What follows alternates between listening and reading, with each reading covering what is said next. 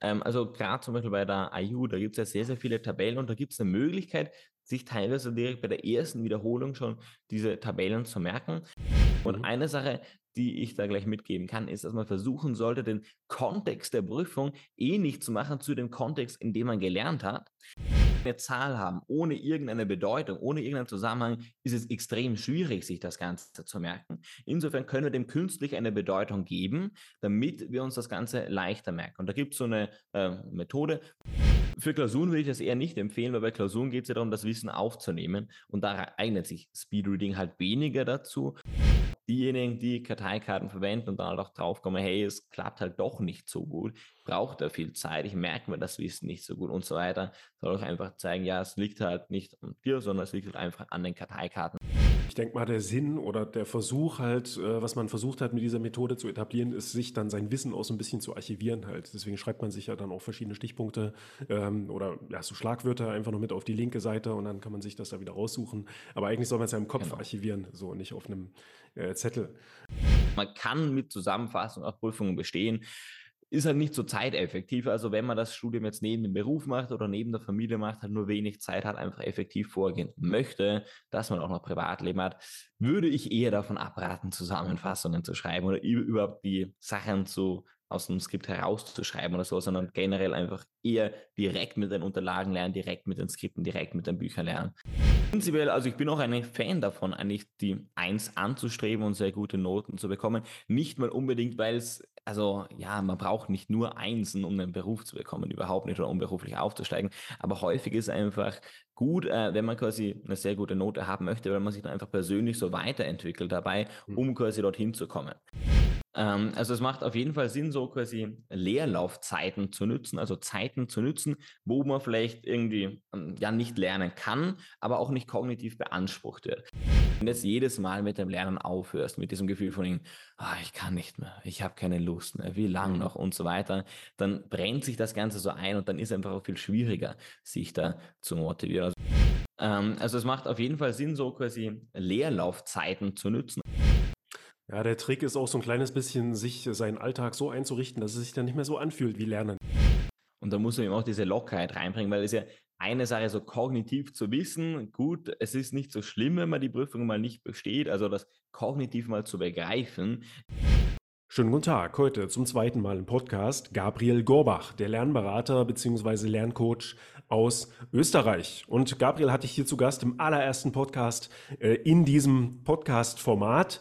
Und äh, wir haben darüber geredet, ja, warum es sinnvoll sein kann oder sinnvoll ist, wenn man sich möglichst konsequent gleich am Anfang des Studiums mit, äh, der, ja, mit dem Thema Lernen ja, und Lerntechniken auseinandersetzt. Wir sind in diesem Podcast aber nicht so sehr in die Tiefe gegangen, was konkrete Lerntechniken angeht. Das äh, werden wir jetzt nachholen und äh, das Ganze unter dem großen Oberthema, wie kann man es schaffen, einen Vollzeitjob mit einem Vollzeitstudium zu vereinen. Ja, also das ist so das Oberthema. Natürlich ist der Podcast auch interessant für euch, äh, wenn ihr jetzt nicht Vollzeit arbeitet und Vollzeit studiert, äh, sondern euch einfach auch ein bisschen Zeit sparen wollt im Studium durch eine effiziente Lerntechnik, Lernmethode. Ja, und deswegen machen wir jetzt so einen kleinen Rundumschlag durch alle möglichen Lerntechniken, die es so gibt, die mir auch so aufgefallen sind. Also weiß ich nicht, wir reden über verschiedene Techniken, Notizen zu machen. Wir reden natürlich über Karteikarten, äh, solche Sachen wie die Feynman-Methode. Ja, wir reden über SQ3R und so weiter und so fort. Äh, da werde ich Gabriel so ein bisschen ja ausquetschen, wie sinnvoll diese Methoden ganz konkret in Bezug auf ein berufsbegleitendes äh, Studium sind, ja, oder ob man die nicht einfach sein lassen kann, weil die dann trotzdem viel Zeit fressen. Ja, ich werde Gabriel auch so ein bisschen darüber befragen, äh, wie man ganz konkret beispielsweise Tabellen auswendig lernen kann oder irgendwelche Listen. Ja, alles so Dinge, die man für Klausuren häufig braucht. Und ihr seht es dann auch schon so ein bisschen an dieser Thematik, äh, dass dieser Podcast besonders interessant für euch ist, äh, wenn ihr ein, an, ja, in einem klausurenlastigen Studiengang äh, studiert. Ja, das heißt, wenn ihr jetzt einen Studiengang, weiß ich nicht, wie BWL oder sowas absolviert, wo man viele Klausuren schreibt, viel auswendig lernen muss, aber natürlich auch äh, interessant für euch, ja, wenn ihr jetzt äh, einen Studiengang absolviert, wo man mehr, weiß ich nicht, auf Hausarbeiten oder sowas geht, weil man nachher trotzdem auch viel lernen muss und sich Stoff und so weiter erarbeiten muss. Also, ich würde mal sagen, starten wir mal mit unserem kleinen Rundumschlag durch äh, die Lerntechniken und ähm, auf geht's.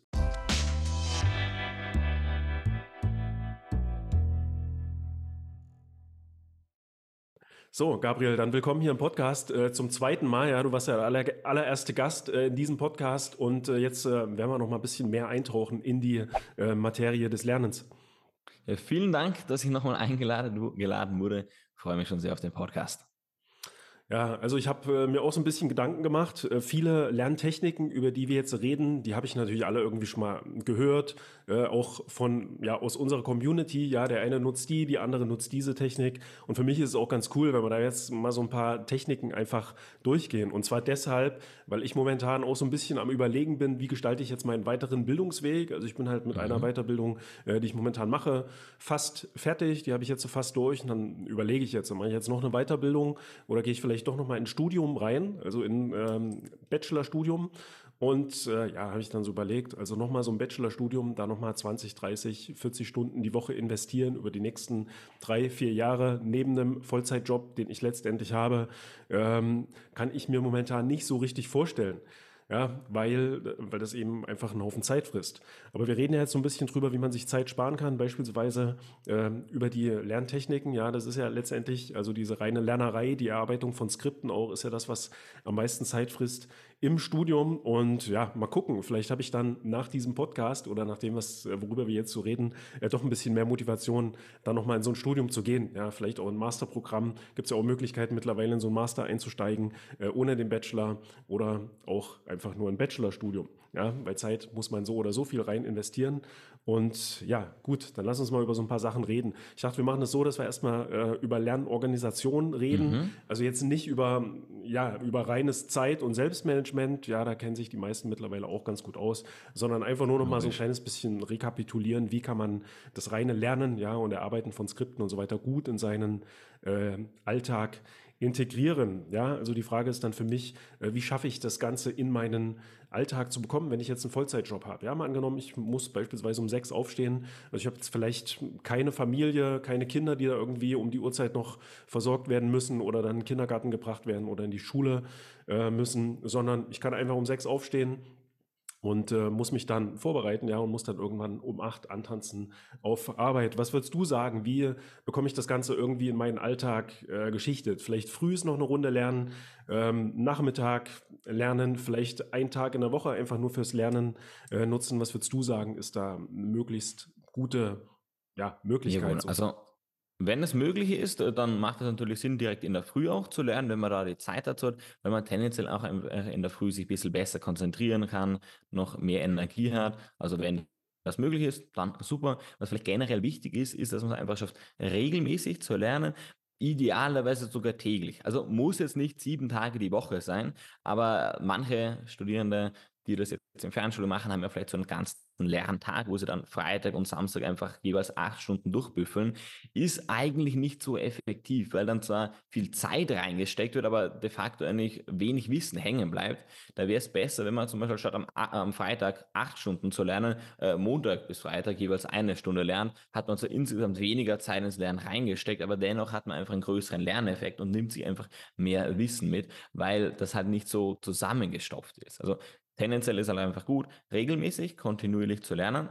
Ähm, für Berufstätige ist es auch sinnvoll, so Lerneinheiten zu haben. Also nicht einfach sich äh, nach der Arbeit hinzusetzen und halt mal mit dem Lernen zu beginnen, zu schauen, wie lange man lernt, weil wann hörst du dann auf mit dem Lernen? Halt dann, wenn du ja keine Motivation mehr hast, wenn du keine Energie mehr hast, weil, also wenn du noch Motivation hättest zum Weiterlernen, dann würdest du auch weiterlernen.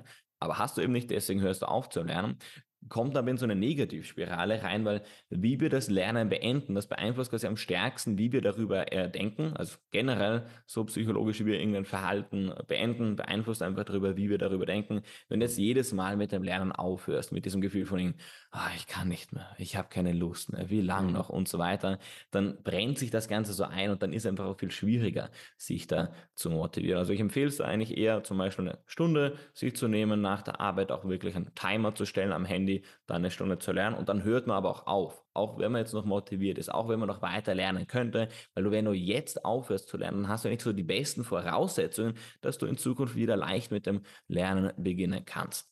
Ähm, also Montag bis Freitag während der Arbeit würde ich eher einfach ja, ein bisschen etwas machen, einfach kontinuierlich dran sein. Am Wochenende kann es noch ein bisschen mehr sein, aber auch am Wochenende, ich würde jetzt nicht Samstag, Sonntag voll durchhauen, sondern es macht einfach Sinn, noch so einen Tag zu haben, wo man halt weniger macht oder sogar vielleicht gar nichts macht, dass man da einfach wieder ein bisschen runterkommen kann. Weil, äh, gut, man kann vielleicht ein paar Wochen Vollgas geben, aber man kann jetzt, wenn man gerade Vollzeit arbeitet, kann man nicht drei Jahre lang einfach dann auch noch 20 Stunden oder so das lernen pro Woche. Das geht sich halt einfach schwer mit der Energie aus. Hm. Deswegen ist es einfach besser, wenn man da so einen Tag hat, wo man ein bisschen runterfahren kann, auch mal entspannen kann damit man dann eben ja in Zukunft auch leicht wieder mit dem Lernen einsteigen kann. Ja, was auch interessant ist, ähm, dieser Tipp jetzt von dir, dass man versucht sozusagen dann, wenn es am besten ist, eigentlich äh, auf eine Art dann auch aufzuhören, um einfach noch so diese Motivation so ein bisschen beizubehalten. Also werde ich mir auch mal bei ja, Merken halt, dann nicht zu lernen bis zur völligen Erschöpfung so, sondern dann wirklich die Zeit äh, sich festzulegen. Was denke ich mal auch ganz sinnvoll ist, ist äh, zu versuchen auf Arbeit, je nachdem, was man arbeitet, äh, manchmal ist es möglich, manchmal eben nicht, äh, aber auch zu gucken, dass man seinen Arbeitstag vielleicht ein bisschen später startet, zum Beispiel, mhm. damit man, weiß ich nicht, um neun, um zehn startet und dann wirklich da Vormittag oder früh noch eine Stunde Zeit hat, äh, um da so ein bisschen was zu arbeiten, ja, zu bearbeiten und dass man da wirklich auch so die maximale Motivation, die man eigentlich morgens morgens, also normalerweise die meisten Menschen zumindest, äh, früh und Vormittag hat, mitzunehmen, ja, und die dann eben da für das Lernen zu nutzen und dann den Rest der Motivation, den, den kann man dann verkaufen, ja, was man letztendlich macht, wenn man irgendwo äh, angestellt Arbeit, arbeitet. Genau. Ja, äh, aber das, den wichtigsten Teil dann eben für das Studium. Also wovon ich auch sehr viel halte, ähm, und da können wir auch nochmal drüber sprechen, im Bezug auf Lernorganisation, ähm, sich einfach sozusagen diese ganzen kleinen Freizeiten, die man so im Tag hat, äh, auch irgendwie so zu nutzen, um vielleicht noch so ein bisschen was für, für sein Studium zu machen. Mhm. Also nicht jetzt an der Bushaltestelle sich da hinzusetzen äh, und seine Skripte aufzuschlagen und zu lesen, aber vielleicht beispielsweise ähm, seine Lerninhalte zu ergänzen durch äh, verschiedene Sachen. Also ich habe mir so mal so ein paar Sachen aufgeschrieben, die ich nutze, um meine Lerninhalte zu ähm, ergänzen. Da ist jetzt nicht alles sinnvoll für jeden, aber beispielsweise, wenn ich mich mit irgendeinem Thema beschäftige, suche ich mir immer Podcasts, äh, die ja, sich auch mit diesem Thema beschäftigen. Geht halt leider jetzt nicht zu jedem Thema. Ne? Also weiß ich jetzt nicht, wie es mit BWL beispielsweise ist. Wenn ich gerade mein Modul bearbeite, Einführung in die BWL, ist wahrscheinlich schwierig, einen Podcast dazu zu finden. Aber was, denke ich mal, ganz sinnvoll ist, ist trotzdem, sich einen Podcast einfach aus diesem Themenbereich zu suchen, um da gedanklich irgendwie so immer auch so ein bisschen tagsüber in dem Thema äh, zu bleiben. Ähm, weiß nicht, ob du da irgendwie Tipp, Tipps hast äh, oder ob es, ja, vielleicht. Ja, mhm. auf jeden Fall. Ähm, also es macht auf jeden Fall Sinn, so quasi Leerlaufzeiten zu nutzen, also Zeiten zu nutzen, wo man vielleicht irgendwie ähm, ja nicht lernen kann, aber auch nicht kognitiv beansprucht wird. Beispielsweise, während man jetzt zum Beispiel im Auto sitzt, zur Arbeit hinfährt, während man einen Haushalt macht, kocht und so weiter, kannst du ja nicht lernen, weil du kannst nicht während dem Autofahren die Skripte aufgeschlagen haben. Aber trotzdem kannst du einfach Wissen aufnehmen und ja, musst dann dementsprechend noch weniger Zeit quasi am Schreibtisch verbringen. Äh, Podcast hast du schon angesprochen, ist eine super Möglichkeit, wenn es das gibt, dass du einfach einen Podcast hast, der zum Thema passt. Äh, was häufig auch ich auch eher empfehle, statt dass man sich jetzt Vorlesungen oder so etwas zu Hause anhört, muss man auch dazu sagen, Vorlesungen gibt es jetzt nicht bei allen Fernhochschulen, aber beispielsweise Fernuni Hagen bietet die an. Ich glaube, die IU hat auch mal da so ein paar Versuche gestaltet. Ähm, statt dass man die jetzt zu Hause anhört und dann mit den Gedanken abschaltet und sie auch relativ wenig merkt, weil einfach eine Vorlesung anschaut, da bleibt ja nicht viel hängen.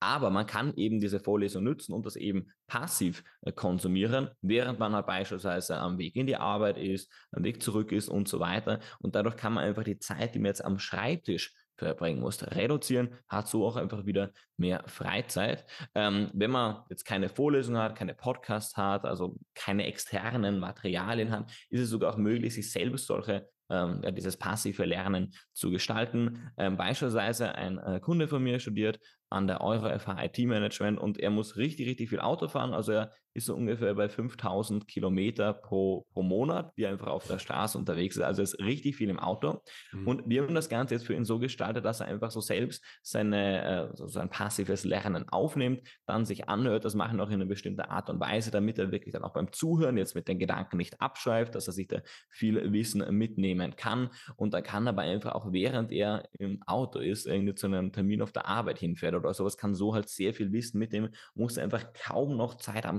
Schreibtisch verbringen, um mit seinen Skripten zu lernen, weil er einfach alles schon sehr, sehr gut vorgelernt hat. Also wenn er dann zum Skript geht, das ganze Lernen ist überall so, ja, passt, kenne ich schon, kenne ich schon, kenne ich schon, habe ich halt auch schon fünf, sechs Mal gehört einfach und mhm. ja, kann so quasi die aktive Lernzeit reduzieren, habe auch einfach mehr Freizeit. Also wenn man das machen kann, wenn man einfach irgendwelche Leerlaufzeiten nützen kann, dann ist das einfach super. Ähm, ich bin vielleicht eher nicht so der Fan davon, jetzt jede Minute oder so etwas zu nutzen. Also jetzt mal fünf Minuten bei der Bushaltestelle stehst oder sowas, dann die Skripte auszupacken, ist halt weniger sinnvoll, sondern das würde ich eher so einfach ja in so Einheiten machen, halt, was ich eben, wie wir es jetzt angesprochen haben, zum Beispiel eine Stunde in der Früh zu lernen, aber dann auch wirklich aufzuhören, damit man dann auch seine Freizeit genießen kann und jetzt nicht ständig dieses Gefühl hat, hey, ich sollte jetzt noch lernen, hey, ich hänge hinterher im Skript und mhm. so weiter.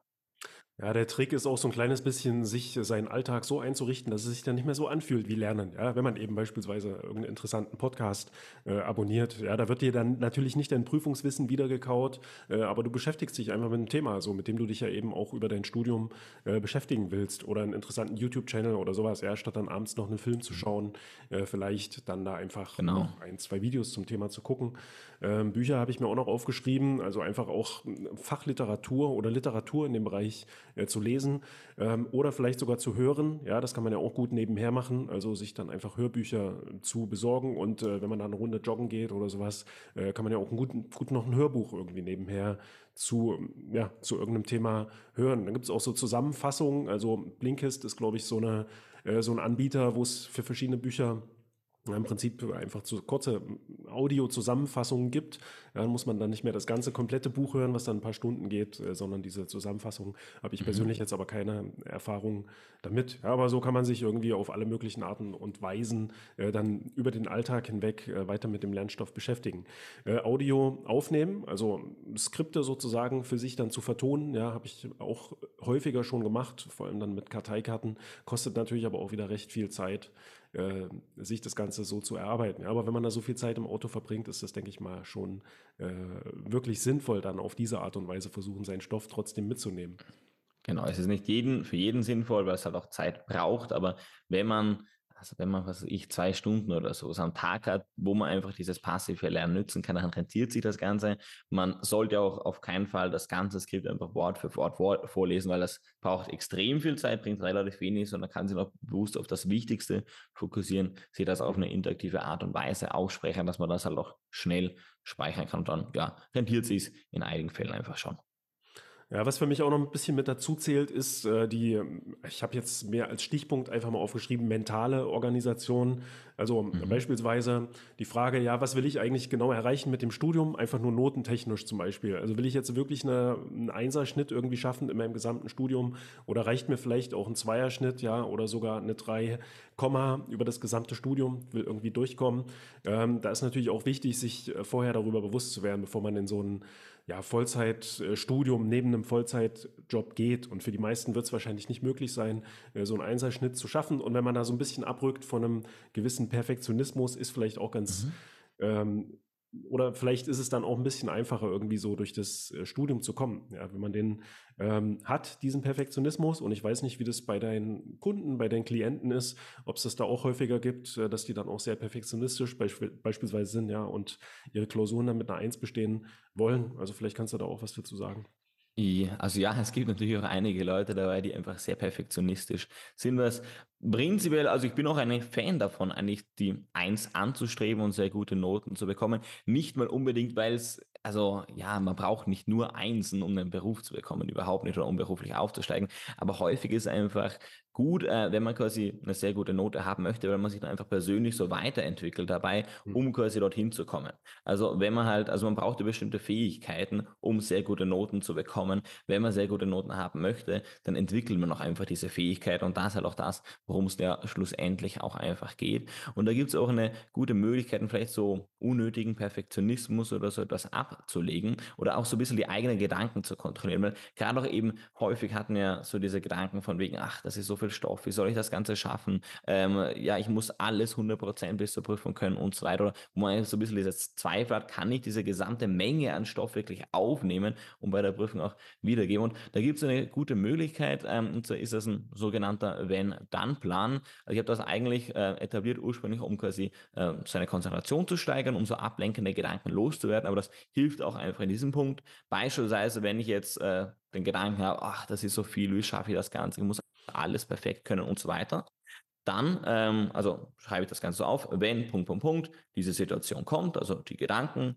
dann Punkt, Punkt, Punkt, und dann reagiert man quasi mit einem Teil, den einer, der einem hilft, quasi diese Gedanken loszuwerden, zu verändern, kann zum Beispiel so aussehen, dass ich dann einmal schnipse, also so wie so ein Pattern Interrupt, habe irgendwie etwas haben, was mir so klar sagt, hey, jetzt hatte ich diese Gedanken und dann reagiere ich mit einem Teil, wo ich mich quasi kognitiv davon überzeuge, dass das Ganze jetzt nicht Sinn macht. Also ich knipse und sage zum Beispiel, ich werde das Ganze können, ich habe jetzt eine deutlich bessere Lerntechnik, kann schon so und so viele Kapitel und bis zur Prüfung werde ich das Ganze können. Ich muss ja auch nicht alles perfekt können. Äh, es reicht ja, wenn ich die Fragen dort beantworten kann.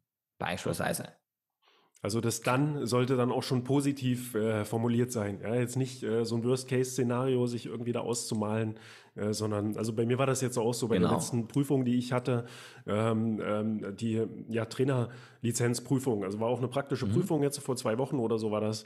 Und ich bin da auch hingefahren mit der Einstellung, ja, die Prüfung, also ich habe keine Prüfungsängste oder sowas habe ich jetzt auch grundsätzlich nicht, äh, wie andere. Es werden eine Teilnehmerin dabei, die war sehr, sehr aufgeregt, schon wirklich von Beginn des Tages an. Ja, also wir hatten wirklich am Anfang des Tages noch mal ein paar Stunden Theorie und haben eigentlich das geübt oder gelernt, was da in der Prüfung drankam. Aber sie hat sich halt die ganze Zeit so eingeredet, ja, dass sie Prüfungsangst hat, schon immer, oder irgendwie aufgeregt ist und alles so. Das war bei mir gar nicht so. Ich bin da einfach locker reingegangen. Ich wusste natürlich, dass ich vielleicht auch nicht alles weiß, so in der Prüfung. Aber was soll denn passieren, sozusagen, ja, selbst wenn ich da durchfallen würde oder sowas. Ja, ich lebe weiter, mein Leben geht weiter, dann würde ich das halt nochmal wiederholen. Ähm, und ja, also da ist das genau wahrscheinlich so ein ganz guter Trick. Ne? Und da muss man eben auch diese Lockerheit reinbringen, weil es ja eine Sache so kognitiv zu wissen, gut, es ist nicht so schlimm, wenn man die Prüfung mal nicht besteht, also das kognitiv mal zu begreifen, ist ja, also haben die meisten, man muss halt irgendwie noch so ein bisschen ins Unterbewusstsein fast schon einprügeln, dass sich das einfach einbrennen und genau dafür eignen sich eben diese Van-Dumplin, dass man wie so einen Automatismus hat fürs eigene Gehirn, fürs, für die eigenen Gedanken, dass halt immer, wenn diese dysfunktionalen Gedanken kommen und man sich selbst Druck macht, dann reagiert man mit einem Teil, der einem da hilft, der nur wieder so ein bisschen in die richtige Richtung bringt. Weil äh, das Ding ist ja auch, wie gut man dann ja auch bei einer Prüfung äh, ist. Da haben wir auch beim letzten Podcast schon drüber gesprochen. Hängt ja nicht nur davon ab, wie viel Wissen man aufgenommen hat, sondern auch, wie gut man es schafft, einfach das Wissen abzurufen und eben hinzuschreiben.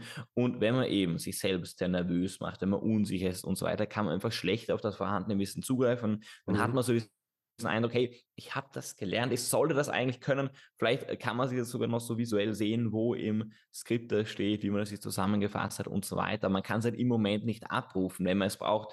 Und das, ja, ist dann einfach ja, verschwendete Energie, verschwendete Zeit und was bei der Prüfung oder auch im Berufsleben nicht kann, obwohl man es ja eigentlich gelernt hat. Insofern ist es eben das, was du auch gemacht hast, viel besser, einfach mal ruhig zu bleiben, so entspannt zu sein, sagen, hey, ich kann das Ganze eh und selbst ja nicht, ist ja nicht so dramatisch ähm, ja, kannst du einfach dann auch besser auf das Wissen zugreifen.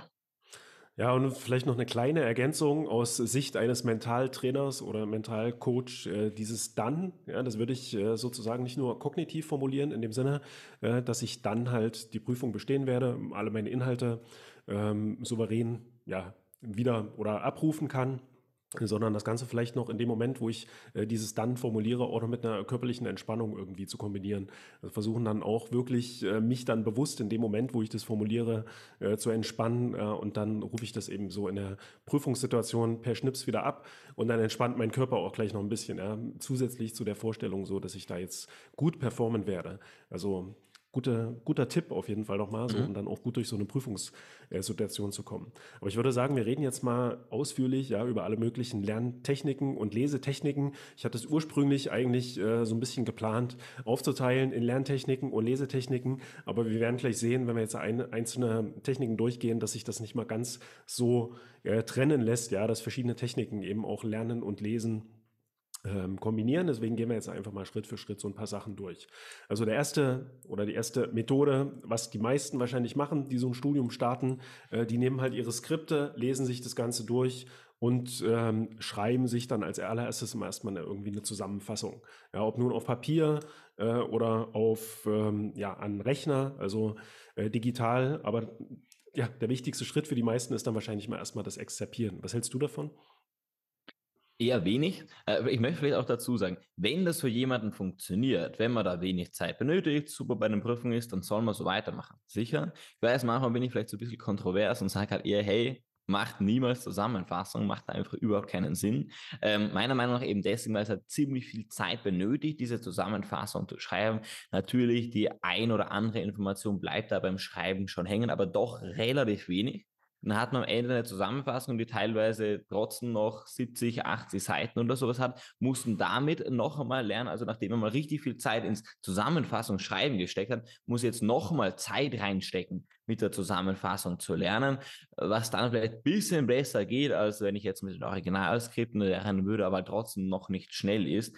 Und ja, insgesamt braucht es halt viel, viel Zeit. Es geht. Also man kann mit Zusammenfassung auch Prüfungen bestehen ist halt nicht so zeiteffektiv. Also wenn man das Studium jetzt neben dem Beruf macht oder neben der Familie macht, halt nur wenig Zeit hat, einfach effektiv vorgehen möchte, dass man auch noch Privatleben hat, würde ich eher davon abraten, Zusammenfassungen zu schreiben oder überhaupt die Sachen zu aus dem Skript herauszuschreiben oder so, sondern generell einfach eher direkt mit den Unterlagen lernen, direkt mit den Skripten, direkt mit den Büchern lernen.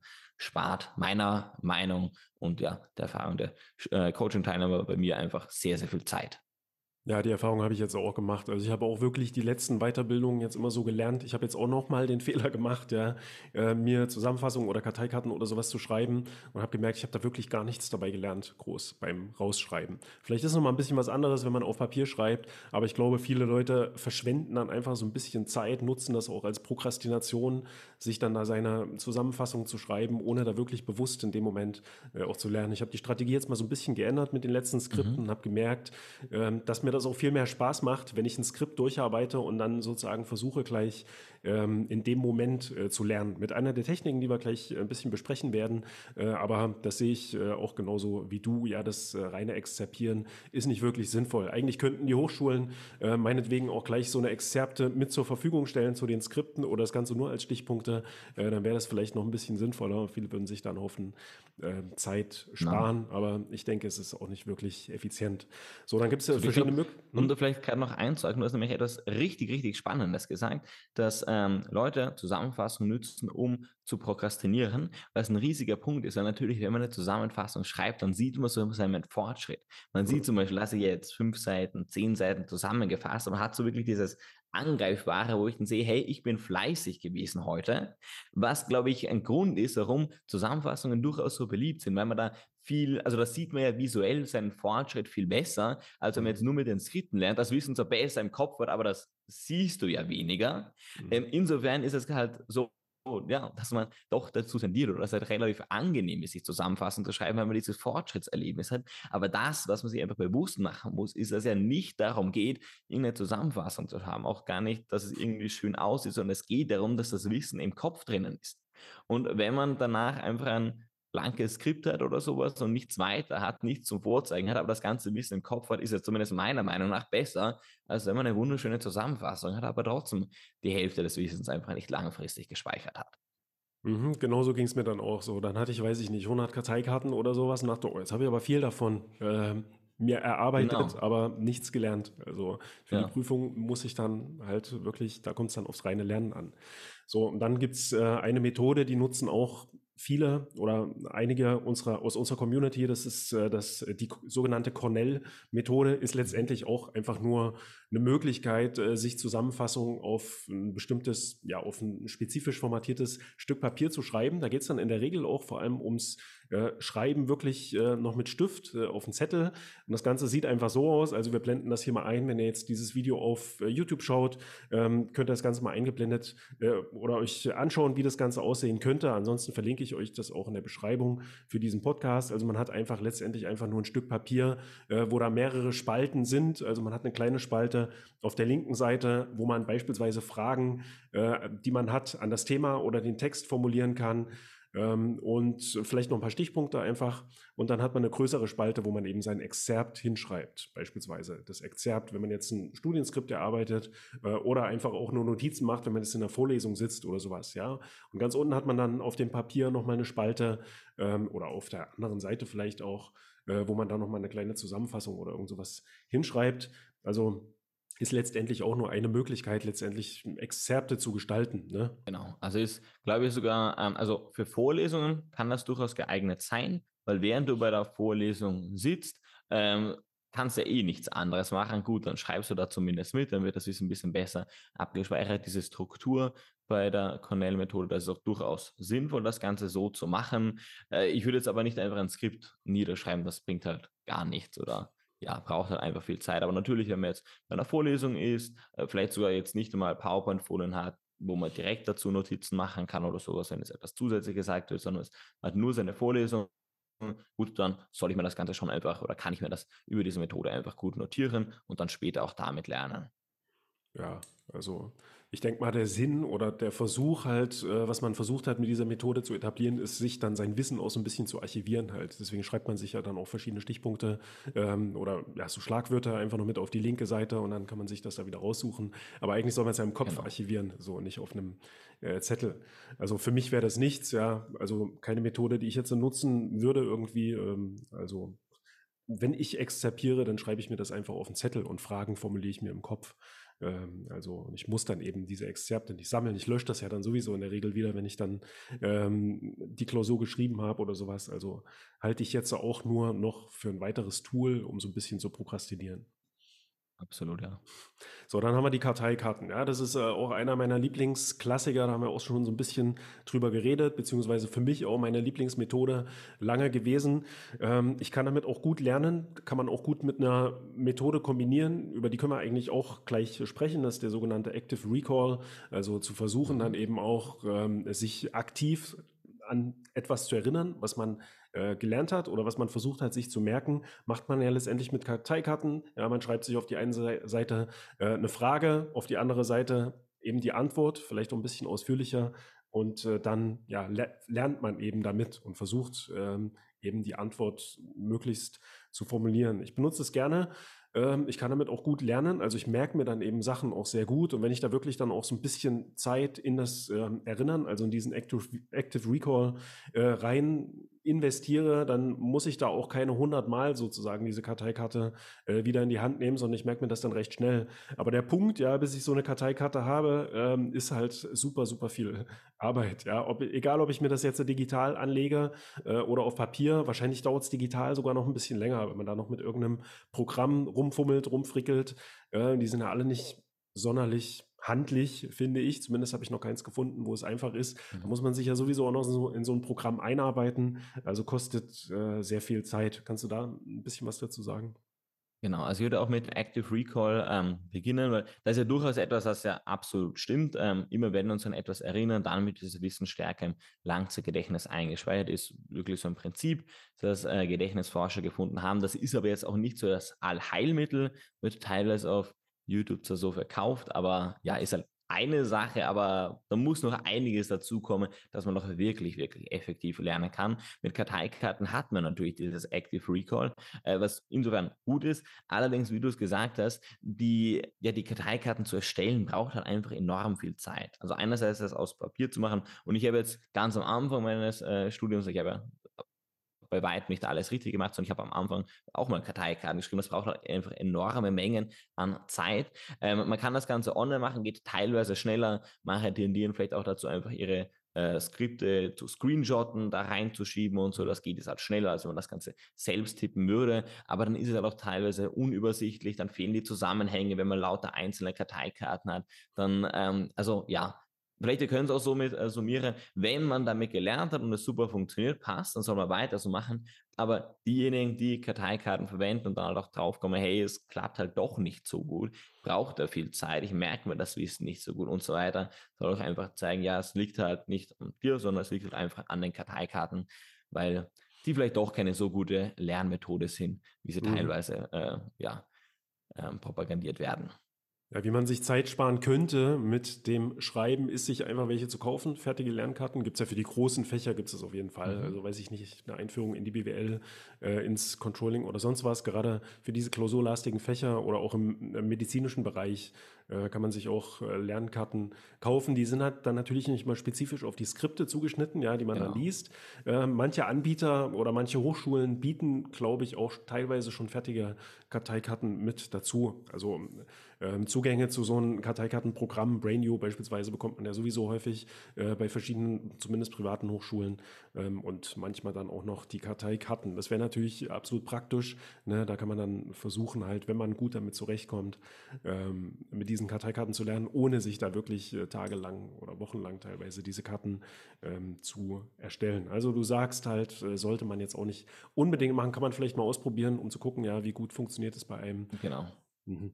Oder es gibt einfach manche Situationen, zum Beispiel, wenn man jetzt Vokabeln lernt, dann sind Karteikarten super, weil, also ich kann mir ein Vokabelset äh, zuschicken lassen, wo alles schon drin ist, da brauche ich keinen Kontext dahinter. Das ist sehr, sehr simpel. Aber wenn es dann, also je komplexer das wird, je mehr man einfach Zusammenhänge verstehen muss, je mehr es auch einfach in die Richtung tendiert, dass man jetzt nicht ein einziges Wort hat oder sowas, an dem man sich erinnern muss, sondern einfach mehr Stoff, desto weniger geeignet sind Karteikarten selbst, wenn man sie, sie vielleicht extern äh, zuschicken lässt, äh, nicht selbst erstellt und so weiter. Mhm. Ja, weil es eben auch nicht viel zum Verständnis dann beiträgt. Und da gibt es noch eine andere Methode, genau. ist die sogenannte Feynman-Methode, ähm, über die oder auf die bin ich jetzt auch äh, erst durch, ja, ja, durch die Vorbereitung auf diesen Podcast gestoßen. Die finde ich eigentlich auch ganz interessant, weil ich gemerkt habe, dass ich die auch unbewusst äh, anwende. Ähm, ganz vereinfacht erklärt ist es letztendlich, ähm, was man hier macht, Lernen durch Erklären. Also man versucht eben den Lernstoff, den man hat, jemandem zu erklären. Ja, muss ja jetzt nicht jemanden sein, der da physisch direkt anwesend ist. Ja, man kann ja auch einfach vor sich hin äh, sprechen. Aber ich glaube, es geht eben genau darum, äh, dass man sozusagen den Lernstoff, den man versucht hat, sich zu merken, mit einer der Methoden vielleicht, äh, die wir jetzt hier so aufzählen, dass man versucht, dem jemanden äh, zu erklären. Also konkret ist es bei dieser Methode so, ähm, dass das Ganze in vier Schritten irgendwie äh, stattfindet oder eigentlich in drei St Schritten. Ja, man versucht es eben jemandem zu erklären, was man im Skript äh, gelesen hat, das letzte Kapitel vielleicht. Ähm, dann merkt man dabei einfach, dass mir da irgendwelches Wissen eben noch fehlt, ja, dass ich da ins Stocken komme, wenn ich das versuche zu erklären. Dann guckt man einfach nach ähm, und liest eben sein Skript nochmal und dann versucht man das Ganze nochmal zu erklären. Was hältst du davon? Ähm, prinzipiell für manche Sachen eignet sich das Ganze gut, gerade auch wenn man jetzt mal wirklich einen Vortrag oder so das vorbereiten muss und einfach tiefgehend äh, Bescheid wissen muss über die Thematik, dann ist das Ganze schon gut, weil natürlich auch jedes Mal, wenn man etwas erklärt, erinnert man sich auch wieder dran, wenn wir wieder Active Recall dabei, das Wissen wird schon ein bisschen besser abgespeichert. Es ist nur halt die Frage, wie effektiv das Ganze ist, also wie zeitsparend man damit vorgeht. Ähm, da würde ich eher nicht so, ähm, äh, die Feinmal-Methode nicht so empfehlen, weil es halt auch einfach viel Zeit benötigt, was teilweise auch schwierig umzusetzen einfach ist. Ähm, weil ja, also natürlich manchmal kann man das Ganze erklären, manchmal hört vielleicht auch jemand zu und das klappt dann schon, aber es ist halt teilweise einfach schwer umzusetzen, gerade wenn man auch den Stoff noch nicht versteht oder so, dass man das Ganze noch nicht kann, ist halt einfach schwieriger umzusetzen, auch wenn es vielleicht in bestimmten Aspekten durchaus auch gute Anwendungsmöglichkeiten gibt. Und ähm, natürlich, vielleicht, wenn man schon über eine Thematik Bescheid was es dann erklärt, dann wird schon noch verstärkt ähm, abgespeichert, dieses Wissen. Aber prinzipiell mal dorthin zu kommen, dass man das Wissen aufgenommen hat, ist ja halt auch wieder etwas anderes, ja, wo die Final-Methode auch weniger geeignet ist, meiner Erfahrung zumindest nach. Mhm, also für Vorträge sagst du, ja, das ist auch meine Erfahrung, weil ich nutze das ja auch, um so ein Video halt auf unserem Video, äh, YouTube-Channel zu machen. Ähm, ist jetzt nicht jedes Mal so, dass ich da irgendwelche Fachvorträge halte und da irgendwas erklären muss. Aber im Prinzip, ähm, jedes Mal, bevor ich so ein Video mache, ähm, erstelle ich mir natürlich ein Skript, ja, und versuche das Ganze schon mal so ein bisschen einzusprechen, äh, in, also in übender Form, ohne dass ich direkt aufnehme. Und da merke ich dann auch schon immer so, wo sind jetzt eigentlich meine äh, Mängel in dem Sinne, wo fehlt mir da irgendwelches Wissen, wo muss ich jetzt nochmal nachschauen. Also von daher, ich nutze das eigentlich ständig, aber eben um so einen Vortrag, wie du sagst, letztendlich vorzubereiten, weil so ein YouTube-Video ist ja nichts anderes äh, als ein Vortrag. Also dafür ist es, denke ich, genau. mal geeignet, auch für Hausarbeiten beispielsweise, um sich da ja seiner des Stoffes noch mal ein bisschen mehr bewusst zu werden, weil man muss es dann ja eben auch auf Papier erklären, ja, was man da erklären will, äh, für die Bachelorarbeit, Masterarbeit und so weiter.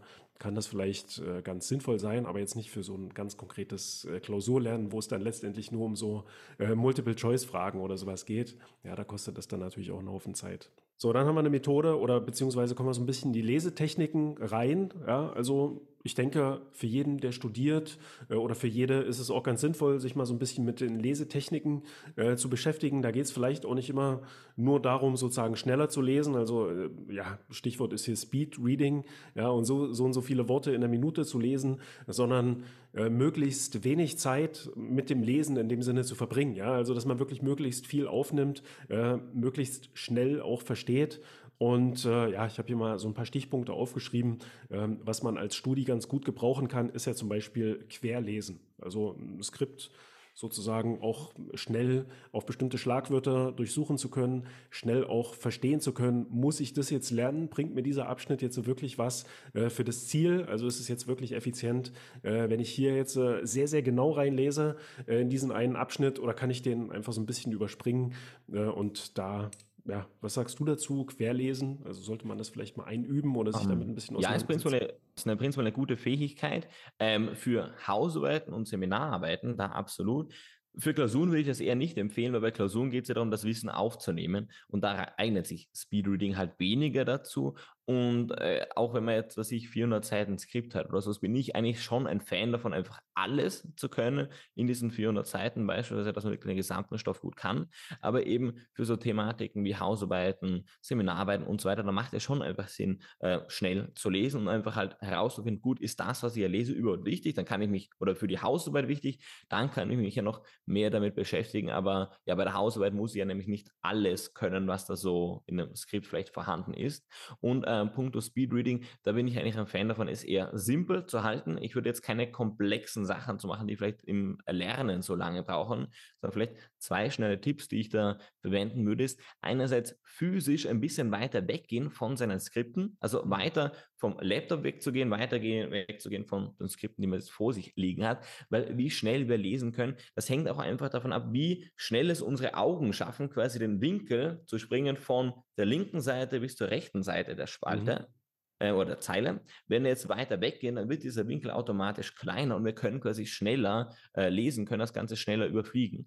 Mhm. Können wir zum Beispiel auch sehen bei Tageszeitungen, da ist es ja nicht so, dass dann eine Zeile von ganz links bis ganz rechts geht, sondern wir haben häufig dann sogar, was weiß ich, vier Zeilen pro, mhm. vier, genau, vier Spalten pro, ähm, pro Blatt damit man einfach, ja, diesen Winkel ganz, ganz schnell gehen kann und einfach relativ leicht das Ganze auch überspringen kann und jetzt nicht ja, so weit lesen muss. Also erster Punkt ist einfach ein bisschen weiter weg zu gehen. Und zweite Sache ist daneben auch, dass man wirklich mal willentlich schneller liest. Weil wir haben so unser normales Lesetempo, zu dem wir immer wieder zurücktendieren, aber man kann eigentlich per, ja, direkt einfach, kann man schneller lesen. Genau wie es beim Sprechen ist. Wir haben so unser normales Sprechtempo, aber ich könnte eigentlich auch viel, viel schneller reden und es würde auch ergehen, es ist am Anfang so ein bisschen äh, noch nicht so deutlich und so weiter, aber es geht prinzipiell. Genauso beim Lesen, wenn ich jetzt einfach sage, passt, ich lese jetzt einfach schneller und mich vielleicht immer wieder daran erinnere, dann kann ich auch einfach schneller lesen. Dann wird so diese schnellere Tempo zu meinem neuen Normal und dann spart man sich auch einfach Zeit, weil wir halt schneller das Wissen aufnehmen können, als wir es normalerweise lesen. Insofern können wir auch einfach schneller lesen und ja, da halt besser herausfinden, ist das wichtig, was ich äh, da lese oder eben nicht. Guter Tipp auch oder Hinweis mit dem, ähm, ja, mit dem Willen letztendlich. Also mit dem schnelleren Sprechen, das kenne ich auch, das musste ich auch erstmal einüben. Ja, also wenn man YouTube-Videos macht, dann versucht man ja sowieso ein bisschen schneller zu sprechen, damit die Videos jetzt nicht ganz so langweilig werden und nicht ganz so lang auch werden. Ähm, aber da gab es bei mir natürlich auch erstmal so physische Barrieren, sage ich mal. Also man muss die Muskulatur dann so ein bisschen trainieren und denke ich mal, für das Lesen kann man auch die Muskulatur ähm, oder sich damit mal ein bisschen beschäftigen. Ähm, da muss man jetzt nicht viel Zeit investieren im Alltag, aber sich einfach mal damit beschäftigen beschäftigen. So, was passiert mit meinen Augen, wenn ich in die Ferne schaue, äh, wenn ich in die Nahe äh, oder in die Nähe schaue ähm, und äh, ja auch diesen Wechsel sozusagen äh, einfach mal einüben, so dass die Muskulatur hier auch so ein bisschen gestärkt wird. Die braucht man ja auch beim Lesen und äh, ist denke ich mal auch ganz gut für die Durchblutung, äh, für die Augen, wenn man da so ein ganz kleines bisschen Training macht, ja, weil wenn die Augen anfangen zu brennen oder sowas, wenn man viel liest und viel lesen muss, dann ist das ja auch total hinderlich und dann kommt man auch nicht voran in seinem Skript. Hier bei den Studienskripten der Hochschule Fresenius ähm, da hat man übrigens das auch so gestaltet. Also ich zeige das mal hier äh, in die Kamera für diejenigen, die auf YouTube äh, zuschauen. Ja, die machen das auch mehrspaltig äh, in den Skripten oder zweispaltig zumindest. Und ich muss sagen, das lässt sich wirklich sehr, sehr angenehm äh, lesen, wenn das nur so zweispaltig ist. Ja, weil je länger die Zeile wird, umso schneller verrutschen wir auch in der Zeile. Ähm, und äh, deswegen ist das echt äh, praktisch. Aber die meisten Studienskripte sind leider nicht so gestaltet. Da gibt es dann eben in der Regel kleine Schrift und lange Zeilen. Das, dann, dann hat man den Vorteil wiederum, wenn man digital liest, ja, da kann man sich das auch so ein bisschen besser einstellen, vielleicht auch mit einer größeren äh, Schrift. Also damit auch mal ein bisschen auseinandersetzen, da kann man auch viel Zeit sparen, einfach mit einer ja, dass man lesen kann, ja, dass man auch in der Lage ist, ähm, im Inhaltsverzeichnis erstmal nachzuschauen, worum geht es eigentlich in diesem Skript. Da kann man sich schon mal ein bisschen Fragen vorformulieren, äh, auch die man hat an den Text oder Erwartungen auch, ähm, auch zu gucken, wo sind die Fragen, die jetzt direkt von den Autoren oder Autorinnen des Textes formuliert werden, hat man ja häufig im Fernstudium auch. Mhm. Am Ende eines Kapitels finde ich auch ganz sinnvoll, um vielleicht vorher schon mal zu schauen, ähm, was sind die Dinge, die dann erwartet werden, auch von der Hochschule, die man dann weiß, nachdem man das Kapitel gelesen hat. Ähm, und ja, auch Stichworteverzeichnisse und sowas äh, nutzen. Ja, das ist, denke ich mal, auch ganz sinnvoll. So, und dann gibt es noch, du hast auch gesagt, komplexere Lesetechniken.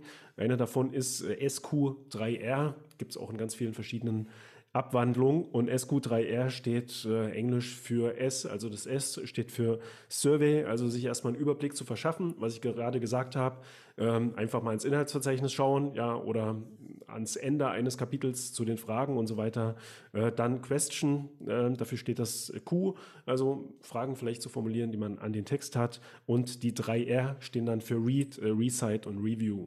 Also den Text zu lesen, versuchen ja, zu wiederholen sozusagen in eigenen Worten und äh, dann nochmal zusammenzufassen einfach. Also das ist eine, jetzt nicht in dem Sinne eine Lesetechnik, sondern eine Technik, mit der oder bei der es darum geht, irgendwie einen Text besser zu verstehen einfach, also besser Zusammenhänge und sowas zu verstehen. Was hältst du davon? Ähm, kann man bei bestimmten Punkten machen. Also ich habe das verwendet, wo ich äh, viele äh, Research Paper, also so wissenschaftliche Publikationen darüber gelesen habe, wie eben unser Gehirn funktioniert, wie das Gedächtnis arbeitet und so weiter. Also Sachen, die wirklich sehr komplex sind, wo es um Neurowissenschaften geht und so weiter und so weiter. Da macht das durchaus Sinn, äh, weil es sind sehr, sehr schwierige Themengebiete an sich oder auch, äh, ja, also so wissenschaftliche Publikationen sind ja jetzt nicht auch, also nicht gerade einfach geschrieben. Da mhm. halte ich das Ganze für sinnvoll. Ich glaube, sonst braucht man das Ganze eigentlich nicht, weil das einfach ein zu viel Aufwand wäre dafür, dass das meist halt doch relativ leicht zu verstehen ist, auch durch einfaches Lesen. Genau, also wenn es sehr, sehr komplex ist, dann macht es durchaus Sinn, das auch zu verwenden. Ähm, ja, aber ansonsten ist es, glaube ich, einfach nicht notwendig, auch wenn es durchaus funktioniert. Man macht das ja auch unbewusst eigentlich die meiste Zeit. Ja, jeder guckt genau. einfach erstmal ins Inhaltsverzeichnis und blättert erstmal so sein Skript äh, so ein bisschen durch. Und das, der Stichpunkt, den man sich vielleicht hier jetzt aus diesem Podcast auch mitnehmen sollte, ist wahrscheinlich einfach aktives Lesen. Also man sollte jetzt mhm. nicht einfach nur lesen um des Lesens willen, ja, damit man dann sagen kann, ja, ich habe jetzt alle Buchstaben, alle Sätze äh, und Worte erfasst in diesem Skript, äh, sondern schon eben auch versuchen, die Zusammenhänge zu verstehen. Und es ist ja klar, äh, wenn man aktiv liest, schlägt man eben auch mal ein Wort nach, was man nicht verstanden hat. Ja? Da gibt es auch viele Hilfen der Hochschulen mittlerweile, also bei den digitalen Skripten an der IU Internationalen Hochschule muss man oder hat man häufig Wörter, die dann eben so unterstrichen sind, da kann man einfach drauf tippen ähm, und hat dann, dann eine Definition. Ja, und die kann man sich dann da durchlesen, vielleicht gleich in dem Moment ähm, versuchen zu verinnerlichen. Und wie man die verinnerlichen kann, Definition beispielsweise, wollen wir jetzt mal im nächsten Abschnitt äh, so ein bisschen reden. Und ähm, der steht jetzt so unter dem Stich Punkt, ja, oder unter der Überschrift äh, die Lerntechnik äh, so ein bisschen zu verbessern. Also wollen wir mal schauen. Also ich habe auch hier ein paar Sachen rausgesucht, die man so typischerweise lernen muss als äh, Studie und da können wir mal so ein bisschen darüber reden, äh, wie man da vielleicht einfach effizient Dinge lernen kann. Und das erste wären Tabellen. Also Tabellen und Listen vielleicht auch, ja, sind ja so eine Sache, die man gerade in so klausurlastigen Studiengängen äh, in der Regel irgendwie mal so ein bisschen zumindest auswendig lernen muss, die gerne auch abgefragt werden dann äh, in, ja, in den Klausuren. Hast du da einen Tipp, wie man da rangehen könnte, um sich das Ganze möglichst mhm. effizient äh, zu verinnerlichen? Auf jeden Fall. Ähm, also gerade zum Beispiel bei der IU, da gibt es ja sehr, sehr viele Tabellen und da gibt es eine Möglichkeit, sich teilweise direkt bei der ersten Wiederholung schon diese Tabellen zu merken. Ähm, ich kann mich noch erinnern, ich habe, glaube ich, vor eineinhalb Jahren habe ich das das erste Mal mit einer Studentin gemacht, die hat eben Wirtschaftsinformatik an der IU studiert und musste da die Funktionen einer Marke für den Dienstleistungsanbieter lernen. Und das ist so eine Tabelle, wo es beginnt mit Kommunikationsfunktion, dann haben wir die Profilierungsfunktion, Image-Trägerfunktion, da gibt es noch eine ähm, Unterstützungsfunktion und eine Innovationsfunktion. Funktion. Also es sind komplexe Worte, die man vielleicht auch so, oder nicht komplexe Worte, aber das ist etwas, das hat man normalerweise nicht. Diese Worte, die gibt es in der normalen Welt nicht. Insofern ja, ist es auch schwierig. Also, ja. Genau, es ist schwierig, sich das zu merken, weil man sich auch nicht wirklich direkt etwas vorstellen, äh, dazu vorstellen kann. Mhm. Jetzt muss man verstehen, das Langzeitgedächtnis ist ein semantischer Speicher. Bedeutet, das Langzeitgedächtnis speichert Informationen anhand der Bedeutung, die etwas hat. Und ja, so wird das quasi im Gehirn kodiert. Ist vielleicht auch gar nicht so selbstverständlich, weil unser Kurzzeitgedächtnis, das funktioniert eher auditiv oder visuell. Mhm. Deswegen ist es teilweise auch so, dass wenn wir jetzt ähm, kurz vor der Prüfung nochmal extrem viel reinballern, äh, quasi so Bulimie lernen betreiben, dann sitzt man bei der Prüfung da und weiß so, hey, so ungefähr sah das Ganze visuell aus, aber also man kann sich sogar vorstellen, wie die Absätze ausgesehen haben, aber man kann halt nicht mehr genau sehen, also man kann den Inhalt nicht mehr, weil das eben, ja, weil das nicht abgespeichert wird, sondern weil es quasi nur im Kurzzeitgedächtnis diese ja, visuelle, mhm. visuelle Darstellung quasi gespeichert wurde. Langzeitgedächtnis ist ein semantischer Speicher. Insofern müssen wir dieser Information quasi eine Bedeutung geben. Und das macht man am besten, indem man irgendeine kreative Geschichte macht. Und damals war das Ganze so, ähm, also wir haben da auch über so miteinander gesprochen und dann habe ich das einfach so präsentiert, okay, Kommunikationsfunktion. Was, was hat mit Kommunikation zu tun? Ja, hier neben mir liegt mein Handy, äh, ja, damit kommuniziere ich halt. Passt. Ich habe mein Handy. Als nächstes war die Profilierungsfunktion. Okay, profilieren, ähm, ja gut, äh, so ein Apple-Handy sind ja tendenziell eher die teureren Handys, damit kann ich mich profilieren, damit ich mir ein Apple-Handy leisten kann, was auch immer. Ähm, Image-Trägerfunktion, ja, ähm, also Apple-Handy hat ja auch dieses Logo, insofern ähm, jetzt für die Zuschauer im Podcast oder Zuhörer, ich habe eine Hülle drauf, jetzt kann ich das Ganze aber ab, äh, runtergeben von der Hülle. Jetzt habe ich hier mein Apple-Logo drauf, was ja auch so ein bisschen ein Image das da übertragen wird, steht vielleicht für Design, Innovation und so weiter.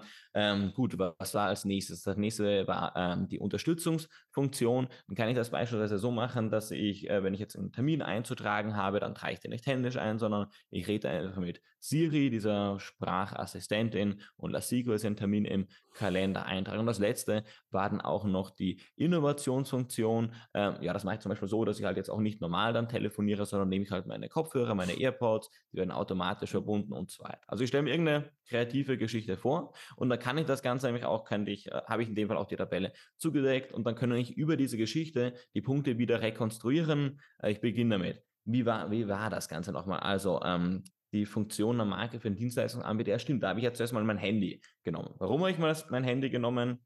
Weil äh, ich damit kommuniziere. Das erste war Kommunikationsfunktion. Dann als nächstes habe ich mich dann erinnert, dass er nicht nur ein Handy ist, sondern auch ein iPhone ist, weil ich mich damit profiliere äh, als was ich hochwertigen Dienstleistungsanbieter.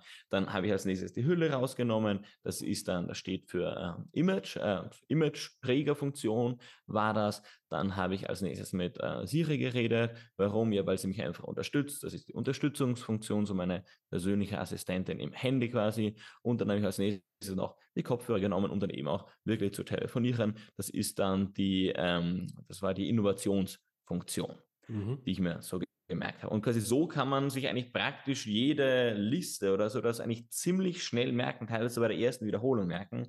Ist sogar, also das ist ja etwas, was ich oft viel auch mit den, oder mit den Studenten mache, bei mir im Training ihnen das immer wieder mal beibringen und die sind echt überrascht, dass teilweise, wenn wir das Ganze einmal durchgehen, einmal wirklich so visuell ähm, visuell, wie sagt man, vorstellbar gestalten, dass sie dann diese Listen direkt bei der ersten Wiederholung schon gut können. Und ja, so kann man sich einfach viel Zeit ersparen, gerade wenn man auch mal komplexe Listen, Aufzählungen und so weiter hat, kann man sich das Ganze halt dadurch wirklich leicht auch merken. Mhm. Kostet halt ein ganz kleines bisschen mehr Zeit dann beim Lesen. Also, aber das ist ja dann so eine Art aktives Lesen. Ja? Man bleibt dann eben bei dieser Tabelle oder so Matrix, äh, äh, die man dann auch, auch häufig im BWL-Bereich hat, äh, einfach erstmal eine Weile lang hängen, äh, baut sich da so eine kleine Geschichte zusammen. Da kann man sich ja vielleicht auch noch den ein oder anderen Notiz, also die Notiz noch im genau. Skript mitmachen, dass man äh, diese Geschichte dann später nochmal wiederholt. Ja, aber ja, sehr, sehr coole Technik auf jeden Fall, um das sich da dann, aber man muss es eben auch machen, ne? Weil ich kenne diese genau. Technik ja eigentlich auch schon seit meiner Schulzeit sozusagen. Äh, aber ich bin dann manchmal auch einfach zu faul ja, gewesen mhm. bei den Skripten, die ich so hatte, um mich da dann wirklich auch hinzusetzen, mir diese Story ähm, dazu zu überlegen. Genau. Und das Ding ist, man braucht natürlich ein bisschen Zeit, um sich das Ganze zu erstellen. Allerdings, wenn man das geübt ist, braucht das auch nicht viel Zeit, weil jetzt habe ich ja alles quasi ähm, auditiv wiedergegeben, was halt schon Zeit braucht, aber in meinem Kopf geht das eigentlich fünf Ruckzuck, Sekunden ja. pro Punkt oder so etwas. Also man kann mhm. sich ja extrem schnell so Sachen denken, äh, muss es dann auch gar nicht jedes Mal hinschreiben oder sowas. Insofern braucht man halt 20 Sekunden mehr, als wenn man es jetzt nur durchlesen würde. Aber wenn man es dann halt nur einmal durchliest, weil es dann einfach hängen bleibt, ähm, mhm. ist es halt, ja, wiederum eine Zeitersparnis, ähm, wenn man dann das Wissen einfach deutlich besser aufnehmen kann dadurch. Aber mhm. wie du es auch sagst, man muss es machen, jetzt nur Podcast hier anhören, aber nichts umsetzen, wird natürlich die Situation im Studium nicht besser machen, sondern einfach aktiv werden und etwas machen. Mhm. Ja, probiert das einfach mal aus an unsere Community und äh, diejenigen, die hier zuhören und zuschauen und schreibt dann einfach mal auch in die Kommentare, ob ihr das vielleicht äh, schon längst äh, so macht. Das andere, ähm, ja, was man häufig hat in so klausurlastigen Studiengängen auch, sind Definitionen, ja, die man äh, mhm. auswendig lernen soll. Ist noch ein ganz kleines bisschen anders als Tabellen und Listen, weil man da manchmal sogar wirklich wortgetreu äh, Dinge auswendig lernen muss oder muss. Äh, was sagst du dazu? Geht man hier ähnlich vor wie bei Tabellen und Listen? Ähm, prinzipiell dieses Prinzip ähm, ist dasselbe, oder das Prinzip, wie unser Gehirn funktioniert, das ist ja universell. Ähm, ich würde aber bei Tabellen, äh, bei, bei Definitionen trotzdem ein bisschen anders vorgehen. Und so würde ich ja so vorgehen, dass ich nicht von Anfang an probiere, mir das Ganze Wort für Wort zu merken, selbst wenn ich vielleicht Wort für Wort können müsste, weil es halt ziemlich schwierig ist, direkt von Anfang an etwas Wort für Wort zu können. Das mhm. ist leichter, mal generell die Definition zu können oder generell mal so diese Inhalte zu können und dann erst später in einem zweiten Schritt wirklich auch die genauen Worte dafür ähm, auswendig zu lernen. Was teilweise auch bei Definitionen hilft, ist es, wenn man die wie so ein bisschen singt oder so eine Melodie reinbringt, weil teilweise, das kennt wahrscheinlich jeder, dass man sich manchmal Lieder extrem schnell merken kann, extrem leicht auch merken kann und dann, äh, was weiß ich, zehn Zeilen oder so etwas ein, von eines Liedtextes Wort für Wort wiedergeben kann. Häufig aber auch nur in dieser Melodie. Man kann es dann gar nicht so monoton vor sich her sagen, sondern man muss immer wieder diese Melodie des Liedes sagen. Aber dann kann man das eigentlich Wort für Wort extrem schnell äh, sich merken. Insofern wenn wir diese Melodie ins, in die Definitionen auch reinbringen. Können mhm. uns einfach so viel Zeit sparen, weil sie dann auch wirklich Wort für Wort hängen bleiben, auch in einer kurzen Zeit ausschauen. Ah, das ist wirklich ein super Tipp. Ja, das ist mir auch neu. Also habe ich auch noch nie gehört oder noch nie versucht auch. Ich bin ja immer sehr, selber sehr auditiv, würde ich mal sagen. Also ich spreche eben auch gerne das dann einfach, äh, während ich lerne, laut aus. Das hilft mir auch. Oder beispielsweise äh, versuche ich mir dann auch Dinge einfach äh, an mir zu zeigen. Also ich habe jetzt viel Anatomie gelernt, ne? äh, habe ich gemerkt, fällt mir auch leicht, wenn ich das spreche, gleichzeitig hier, wenn ich Schlüsselbein lerne, äh, beispielsweise Clavicula oder Claviculae, stelle ich mir einfach Klaviertasten vor ähm, und zeige gleichzeitig auch noch darauf, habe dann eben auch noch so ein bisschen Sinnesreiz irgendwie, während ich das lerne. Aber das mit der Melodie äh, ist mir wirklich neu, das muss ich auch mal ausprobieren, wenn ich dann irgendwie äh, irgendwelche Definitionen oder sowas lernen muss, wie das hilft. So eine andere Sache, die kenne ich aus meinem Geschichtsstudium. Und zwar Zahlen lernen muss man da sehr viel. Ist jetzt nicht so sehr häufig, glaube ich, im normalen Studium. Also man muss natürlich auch mal die eine oder andere Zahl lernen, kann aber auch hilfreich sein, einfach Zahlen parat zu haben, wenn man jetzt einen Vortrag oder sowas beispielsweise äh, gestalten muss. Und äh, ab und zu braucht man das mal schon. Und bei mir ist es so, also ich kann mir super oder konnte mir halt lange super schlecht äh, Zahlen lernen. Ich habe einen guten Freund, äh, der merkt sich wirklich jede einzelne Zahl, ja, von Geburtstagen äh, über irgendwelche Jahreszahlen, dann eben was Geschichte angeht. Und ähm, ja, das habe ich halt lange beobachtet, mich mal gefragt, so, warum funktioniert das bei ihm so gut? Ähm, und äh, da ist es einfach so, dass der halt versucht, diese Zahlen auch immer irgendwie in eine Verbindung zu bringen mit äh, irgendwelchen bestimmten Sachen, sei es lautmäßig, also mit irgendwelchen Lauten halt, die so ähnlich klingen wie die Zahl, äh, oder der versucht die dann auch einfach mal in Verbindung zu bringen, wenn es Jahreszahlen sind, mit, ähm, weiß ich nicht, einer Jahreszahl, die 100 Jahre später äh, passiert und stellt sich da dann einfach mal das Ereignis vor. Also wir reden jetzt hier wirklich von Geschichte ja, und äh, irgendwelchen mhm. äh, Geschichtszahlen, die man auswendig lernen muss. Hast du da vielleicht irgendwelche Tipps, äh, wie man sein ja. Studium, wenn man Zahlen lernen muss, besser Zahlen lernt?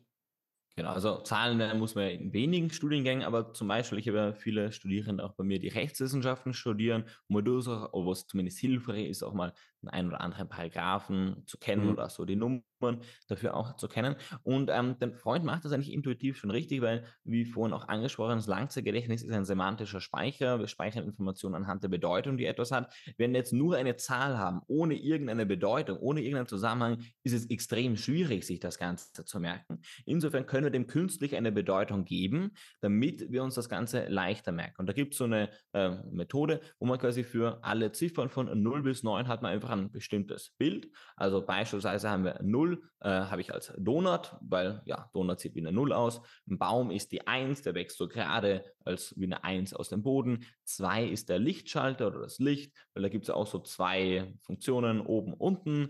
Drei mhm. ist der Hocker, da habe ich einfach so einen dreibeinigen Hocker. Vier ist das Auto, wegen den vier Rädern. Fünf ist die Hand, warum? Ja, wegen den fünf Fingern. Sechs ist der Würfel, wegen den sechs Seiten. Sieben ist der Zwerg, wegen den sieben Zwergen. Acht ist die Achterbahn, äh, da kann man sich denken, warum. Und neun ist die Katze, weil äh, ja, man teilweise sagt, dass Katzen neun Leben haben. Manchmal sind es auch sieben Leben, wie auch immer, aber in der Story gehen jetzt so vor, dass Katzen neun Leben haben. Vielleicht auch jetzt mal für euch zum Testen. Wahrscheinlich kann man jetzt sogar auch mal auf Pause klicken und trotzdem sich selbst wieder an diese Zahlen erinnern, weil das Ganze eben wieder so verankert haben, dass es eine Bedeutung hat, dass drei beispielsweise der Hocker ist, fünf die Hand ist und so weiter, kann man auch einfach mal ausprobieren. Und wenn man das Ganze hat, dann kann man eben darüber sich irgendwelche ja, Geschichten oder sowas merken. Wenn wir jetzt, was jetzt bei euch ein Beispiel sagen wir, äh, ich habe Paragraph 17 von irgendeinem Gesetzbuch und da geht es um einen bewaffneten Raubüberfall. Ähm, Paragraph 17, da habe ich zuerst 1 und dann 7. Das heißt, ich habe zuerst den Baum und dann den, den Zwerg. Ähm, beispielsweise äh, stelle ich mir vor, ich gehe so im Wald spazieren und plötzlich liegen vor mir so Bäume, die einfach gefällt wurden, äh, um mir quasi den Berg, äh, Weg zu versperren. Und darauf äh, sitzen dann äh, lauter kleine Zwerge mit Messern und Steinen in der Hand, die mich jetzt überfallen und mir mein Geld rauben, was auch immer. Weil wenn ich dann an bewaffneter Raubüberfall denke, denke ich vielleicht wieder daran, ah, wie war das erst stimmt, dass ich da so im Wald überfallen wurde und wie genau war das erst stimmt. Ich gehe hin, sehe dann zuerst, warte mal, da liegen die Bäume auf dem Weg und dann sehe ich auch die kleinen Zwerge, die das Ganze äh, gemacht haben, um mich jetzt zu überfallen. Warum Zwerge? Ja, wegen der 7, das heißt, ich habe 1, 7, Paragraph 17. Mhm. So kann ich mir das Ganze merken. Es geht dann tatsächlich, auch wenn man da Übung hat, geht das sehr, sehr schnell, sich das Ganze zu erstellen, darüber sich die Zahlen zu merken wenn wir jetzt auch wirklich irgendwie, keine Ahnung, komplexere oder längere Jahreszahlen haben, 1900, äh, was ich, 67, was auch immer, muss ich natürlich jetzt nicht immer für alles mir so eine Geschichte machen, wenn ich eh weiß, gut, dass er irgendwann im 19. Jahrhundert, äh, im 20. Jahrhundert ähm, und ich weiß ja nur nicht die genaue Ende und dann weiß ich halt, kann ich mir zum Beispiel für 6, 7 beispielsweise ein Bild machen. Ich muss mich auch bei der Prüfung jetzt nicht immer an die Geschichte dran erinnern. Ich muss nicht bei der Prüfung zuerst an den Wald denken und dann an die Bäume denken, an den Zwerg denken. Das geht dann irgendwann. Wenn ich das paar Mal drin habe, dann habe ich diese Zahlen auch automatisch gespeichert. Ich brauche die teilweise nur so ein bisschen als kleinen Zwischenschritt oder Eselsbrücke dazwischen. Mhm, zumal man, äh, also im Geschichtsbereich hat man dann ja auch mit einem Jahr äh, in der Regel ganz viele verschiedene Ereignisse verknüpft. Also genau. Äh, da wird es dann nochmal ein bisschen komplexer. Also den äh, Trick, ja, oder die Technik äh, mit den Zahlen, denen man dann konkrete Bilder äh, gedanklich zuordnet, kenne ich auch. Aber hier muss man auch eben dann ein bisschen Zeit rein investieren, um das einfach mal einzuüben. Ne? Und diese Bilder dann sozusagen immer, wenn man sich da irgendeine Zahl merken möchte, dann da schnell aus diesen Bildern eine Geschichte zu erstellen. Für Telefonnummern vielleicht auch ganz praktisch. Also zumindest für diejenigen, die sich heute, heutzutage noch eine Telefonnummer merken möchten, ja, hat eigentlich jeder ein Telefonbuch. Äh, aber ja, also hier, wenn man dann eben so ein Fach hat, ja, wie äh, Jura, was du gesagt hast, hatte ich jetzt auch gar nicht dran gedacht in der Vorbereitung, aber es ist auf jeden Fall so ein typisches Fach, wo man noch viele Zahlen lernen müsste ja, oder sollte. Äh, da ist es auf jeden Fall absolut sinnvoll, denke ich mal, diese Technik einfach mal einzuüben. Ne? Vielleicht sich mal ein Blatt auszudrucken mit diesen, mit, mit kleinen Piktogrammen so für diese Zahlen, ja, dass man das da immer irgendwo parat hängen hat, äh, da mal ein paar Wochen hängen lassen auf dem Klo oder was weiß ich, äh, wo man häufig an Kühlschrank, wo man häufig vorbeikommt, da immer mal drauf zu gucken, bis man dann das wirklich so intus hat, äh, wenn man sich eine Zahl äh, merken möchte. Also das sind jetzt so die Sachen, ähm, ja, was äh, die Lerntechnikverbesserungen angeht. Tabellen und Listen haben wir, Definitionen haben wir, äh, Zahlen haben wir. Gibt es noch irgendwas, was du vielleicht noch zum Ergänzen hast, was man, was auch häufig gelernt werden müsste, wo du noch so einen Tipp hast? Ähm, das ist eine gute Frage. Ähm, eigentlich nicht direkt. Ich würde vielleicht sogar auch mich nicht so sehr auf so Sachen, also auf diese fancy Methoden, wie wir sie jetzt gerade besprochen haben, äh, fokussieren, sondern eher einfach darauf, wie man generell Text auswendig lernt, die man es einfach generell schafft, eine vollbeschriebene Seite schnell ins Langzeitgedächtnis zu bekommen.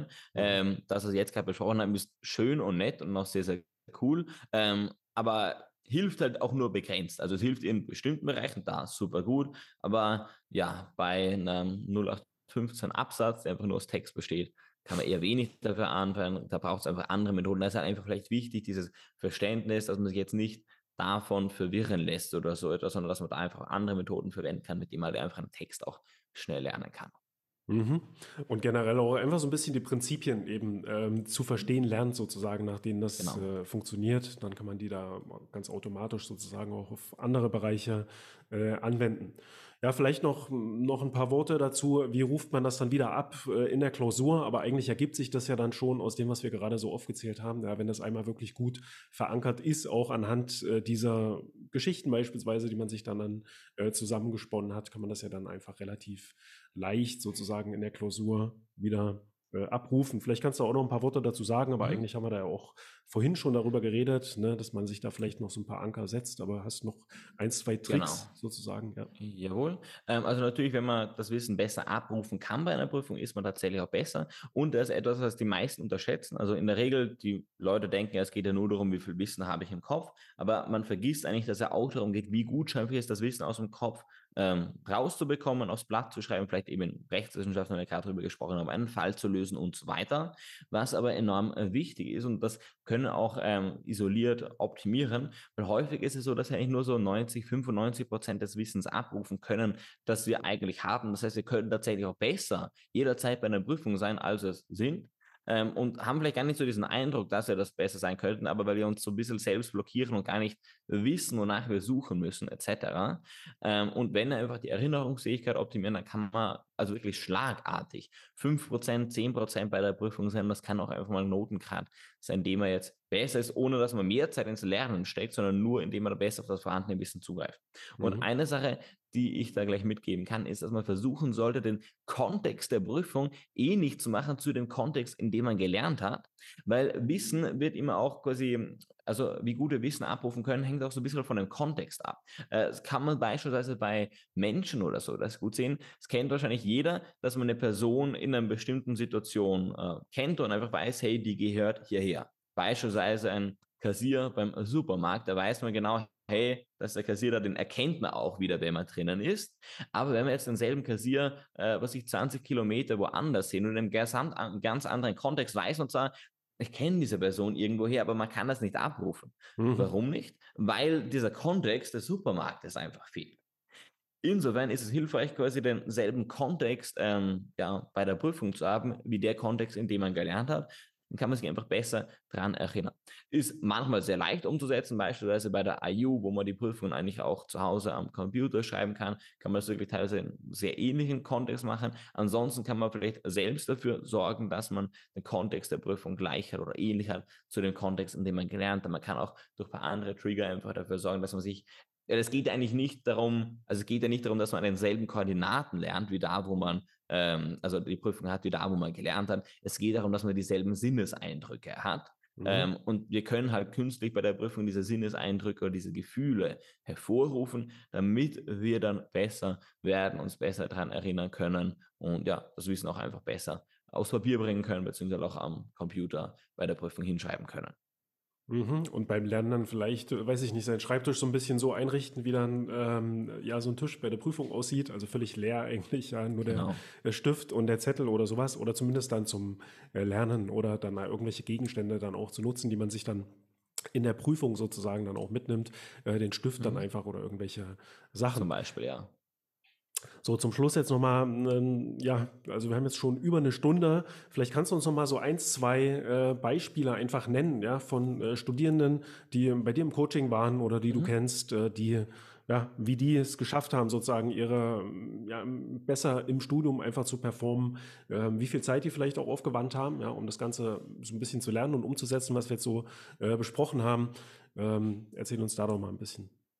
Äh, sehr gerne. Also äh, eine ist beispielsweise die äh, Julia. Sie studiert Personalmanagement an der EU, IU neben ihrem Vollzeitberuf, neben ihrem kleinen Sohn, hat also nur wirklich begrenzt Zeit, ist deswegen auch ja, einfach nicht so gut vorangekommen im Studium, hat ungefähr zwei bis vier Monate pro Modul benötigt, dadurch einfach wenig Motivation gehabt. Sie hat gelernt, indem sie sich ihre Skripte zusammengefasst hat, was halt auch viel Zeit benötigt hat. Und äh, wir haben dafür gesorgt, dass er mal viel schneller lernen kann, dass er das Wissen einfach besser aufnimmt und langfristig speichert. Bei ihr war natürlich am Anfang schon so ein bisschen dieser Zweifel da, wie viel Zeit brauche ich jetzt, um meine Lerntechnik zu verbessern? Weil wenn ich da auch wieder viel Zeit benötige, dann ja, ist es halt irgendwie, also geht das vielleicht gar nicht, beziehungsweise auch wieder ein bisschen sinnlos. Aber da äh, konnte ich sie auch beruhigen, weil es sehr, sehr, sehr schnell geht, seine Lerntechnik zu verbessern. Ich sage so, wenn man, was ich, ähm, eineinhalb Stunden pro Woche hat oder so etwas, kommt er wirklich extrem schnell voran. Selbst wenn es weniger ist, dann braucht er ein bisschen länger, aber wenn man so ja, eineinhalb Stunden pro Woche einfach intensiv da reinsteckt, seine Lerntechnik zu verbessern, einfach eine Struktur, den roten Faden hat, dann kann man innerhalb von einigen Wochen mal mindestens 50 Prozent, eher auch mal 70, 80 Prozent mehr Wissen in derselben Zeit aufnehmen. Beim Lernen mhm. spart sich dadurch wiederum Zeit beim Lernen. Bei der Julia hat das noch konkret dazu geführt, dass sie jetzt viel schneller im Studium vorankommt, dass sie gute, sehr gute Noten bekommt. Sie schreibt keine Zusammenfassungen mehr, hat sie jetzt weggelassen, sondern lernt einfach die direkt mit ihren Skripten kann und das Wissen auch äh, faktisch einfach besser mitnehmen, hat jetzt halt auch mehr Zeit für sich, für ihre Familie, kann auch mal äh, zum Beispiel jeden Donnerstag lernt sie nicht, sondern ist so ihr Hobbytag, wo sie auch mit gutem Gewissen entspannen kann und kommt da trotzdem jetzt viel, viel schneller voran im Studium. Mhm. Ein Beispiel. Äh, eine andere ist auch die Sarah. Äh, sie studiert Rechtswissenschaften an der JKU, an der Johannes Kepler Universität in Österreich. Mhm. Und äh, bei ihr die Situation, dass sie einen Nebenjob hat, einen fünfjährigen Sohn hat, aber gerade zweimal durch Strafrecht durchgeflogen ist. Also eine Prüfung, das hat sie natürlich extrem demotiviert. Sie hat echt schon überlegt, ob sie noch weitermachen soll mit ihrem Studium, ob sie das über Zeiten auch abschließen kann, weil wenn nicht, dann muss sie sich da jetzt auch nicht unnötig quälen damit. Und was vor allem für sie besonders schlimm war auch, dass sie teilweise ihrem eigenen Sohn sagen musste, hey, sie hat jetzt keine Zeit, um in den Wald sp äh, spielen zu gehen, sie hat keine Zeit, um, äh, was ich auch einfach mal mit ihm was zu machen und so weiter. Also hat sie natürlich schon, aber musste teilweise einfach Zeit reduzieren, äh, weil sie so gestresst war von ihrem Studium, weil sie da nicht mehr hinterhergekommen ist mhm. und es jetzt extrem schnell geschafft, dass sie effektiver lernt, dass sie das Wissen besser aufnimmt, den Stoff besser versteht, dann auch gut in Fällen anwenden kann und so weiter, hatten innerhalb von zwei Monaten, nachdem wir die Zusammenarbeit gestartet haben, hat sie ganze drei Prüfungen absolvieren können, die sie alle mit einem gut bestanden hat, hat einfach jetzt wirklich Motivation, ist auch, also immer wenn ich mit der spreche, sie echt, sie strahlt richtig, ist richtig glücklich, hat diese Motivation von Anfang des Studiums wieder mhm. und weiß einfach, dass sie das jetzt auch zeitnah abschließen kann, aber trotzdem einfach Zeit auch für sich hat, für ihre Familie hat und jetzt einfach nicht mehr diesen Stress, nicht mehr diesen Druck hat bei sich im Studium. Ja, sehr, äh, sehr interessant, äh, Gabriel. Ich habe jetzt auch wirklich sehr, sehr viel für mich auch nochmal gelernt, ja, für den, äh, also für meine eigene äh, Lernerei, ja, auch äh, wie gesagt, ich wusste ja einige Sachen, weiß ich ja und habe ich auch öfter schon intuitiv sozusagen angewandt, halt auch gerade so dieser Versuch, irgendwelche Dinge bildlich zu lernen. Ähm, aber das irgendwie ging das dann immer wieder so ein bisschen unter, ja, und äh, ich kann dann immer wieder so zurück halt zu diesem äh, typischen, einfach tausendmal irgendwelche Sachen zu, zu versuchen zu wiederholen. Ähm, und äh, ja, also ich werde jetzt auf jeden Fall motivierter auch versuchen, ähm, weniger Zeit sozusagen in meine eigene Lernerei zu stecken.